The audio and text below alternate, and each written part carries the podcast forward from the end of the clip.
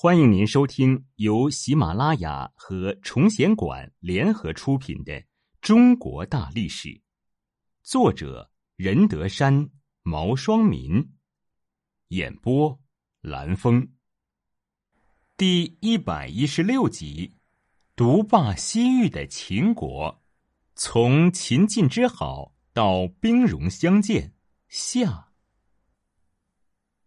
连晋公正。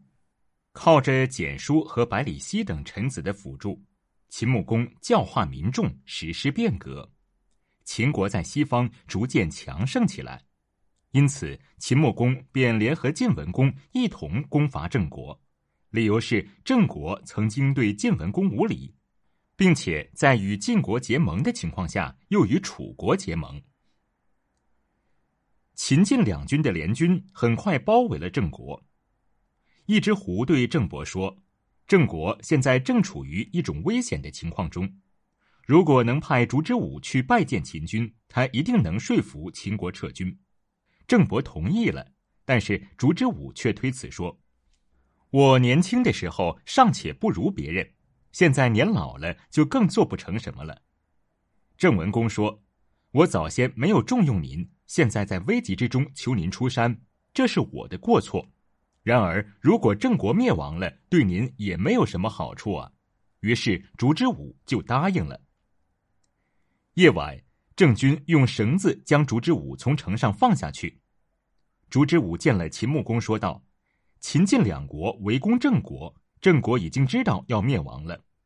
如果郑国灭亡了，能对您有利，那么冒昧的拿这件事情麻烦您，还值得。”可是越过一个国家而把遥远的郑国作为秦国的东部边境，你一定知道这样做是很困难的。所以您何必要灭掉郑国而去增加邻邦晋国的土地呢？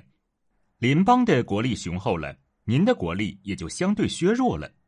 假如您放弃消灭郑国的打算，而让郑国作为您秦国东道上的主人，秦国使者往来，郑国也可以随时供给他们所缺乏的东西。对秦国来说也没有什么害处，况且您曾经对晋惠公有恩惠，他也曾答应把交辖二邑割让给您。然而他早上渡河归晋，晚上就筑城拒秦，这事儿您是知道的。晋国又何曾有过满足的时候呢？现在他已把郑国当做东部的疆界，又想扩张西部的疆界。如果不侵损秦国的利益，晋国从哪里取得他所祈求的土地呢？使秦国受损而让晋国受益，希望君王您还是好好掂量掂量这件事儿吧。烛之武的这一席话说到了秦穆公的心坎儿里，于是他当即就与郑国签订了盟约，还派其子冯孙、杨孙等人帮助郑国守卫，自己则率领大军回国了。晋国的大臣子范知道后大为光火，便请求晋文公下令攻打秦军。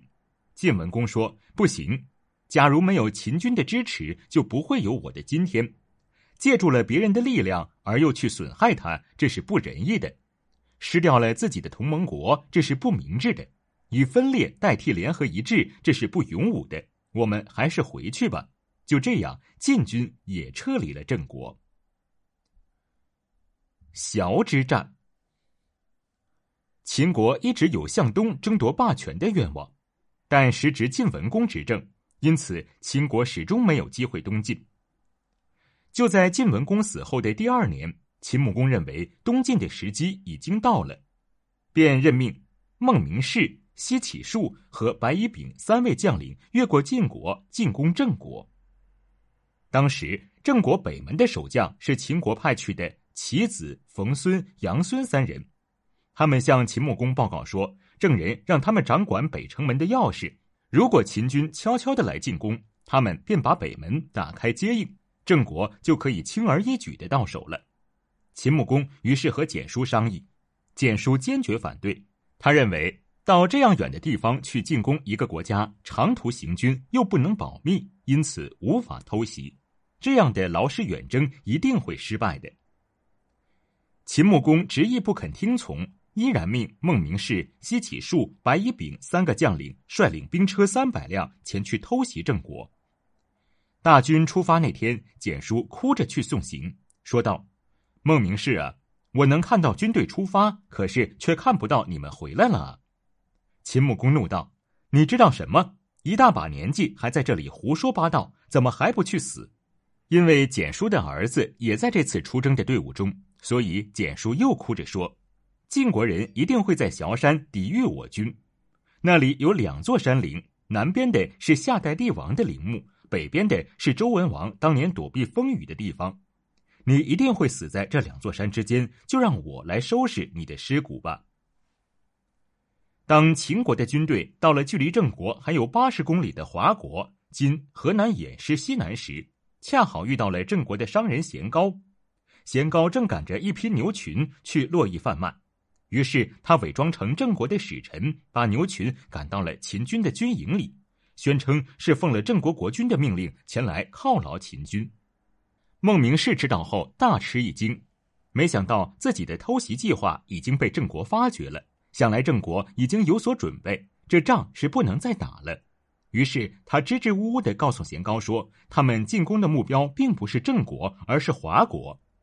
而且为了证明自己不是在说谎，孟明氏只得突袭倒霉的华国，把他灭掉后迅速撤退。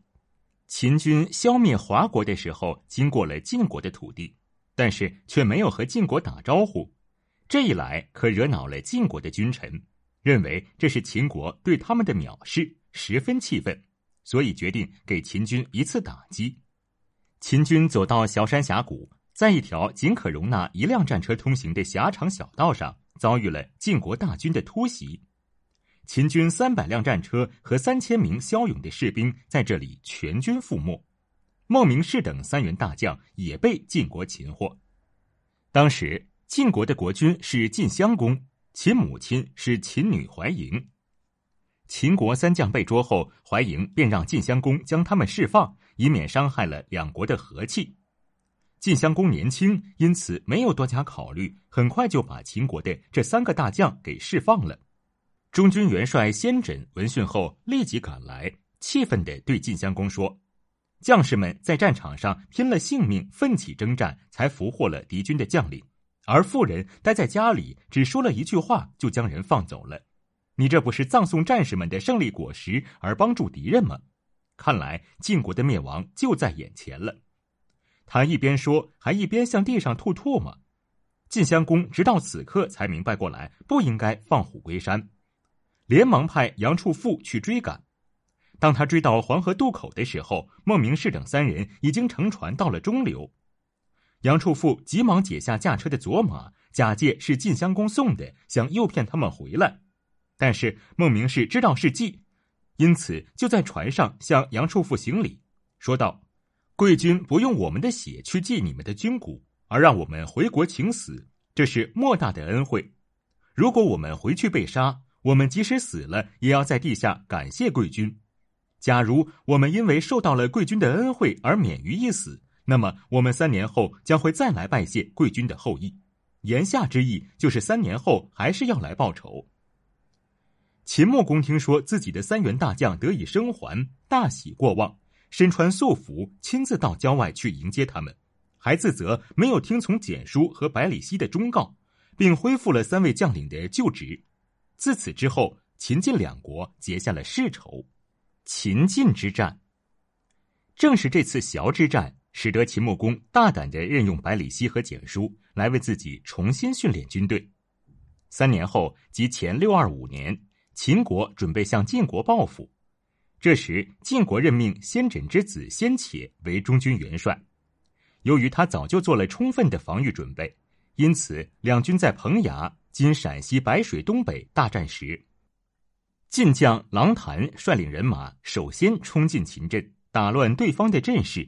晋军随后掩杀过去，秦军大败而逃。秦军败回后，秦穆公仍然任用孟明视。孟明视在两次失败后，也更加用心整顿内政、训练军队、发展生产。晋国的赵衰看到这一情况后，对将士们说：“要是秦军再来，我们一定不能同他们硬打。秦军复仇心切，百战不殆，已经成了一股不可阻挡的力量。”次年夏天，孟明视再次率军进攻晋国。当秦军渡过黄河以后，秦穆公下令把所有的船只烧掉，不取胜便不回国。秦军上下一心，士气大振，一举攻下了晋国的交邑（今山西闻喜西）和王关（今山西闻喜）两座城池。晋军避其锋锐，坚守不出。秦穆公见状，下令回到崤山，掩埋了崤山中五年前秦军败亡的尸骨，全军在此哭祭三天。看着山中的累累白骨，秦穆公再次自责道：“我们要牢记。”古人行事常同年长的人商议，因此才不容易失败。而我因为不听简叔、百里奚的劝阻，才有了这样重大的损失。后人一定要记住我的这一罪过。经过多年的较量，秦国和晋国势均力敌，秦国的势力始终无法东进，因此就专力向西发展，称霸于西戎。可悲的殉葬。前六二一年。称霸西戎的秦穆公去世了，他的儿子嬴婴继位，是为秦康公。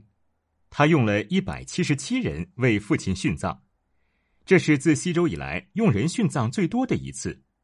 这次殉葬的不光是奴隶，连秦国很有才干的子车氏的三个儿子偃息、仲行、枕虎都在其中。秦国人对他们的死深为痛惜，并作了黄鸟诗，深切的哀悼他们。诗中唱道：“黄雀唧唧，酸枣树上稀。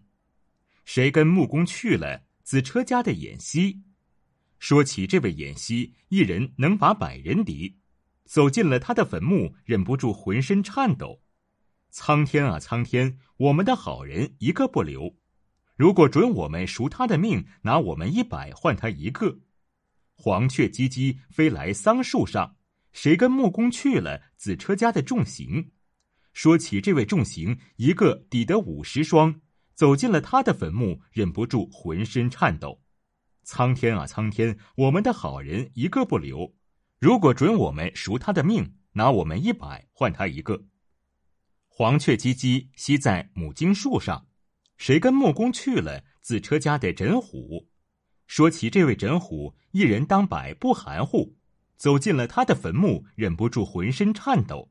苍天啊，苍天！我们的好人一个不留。如果准我们赎他的命，拿我们一百换他一个。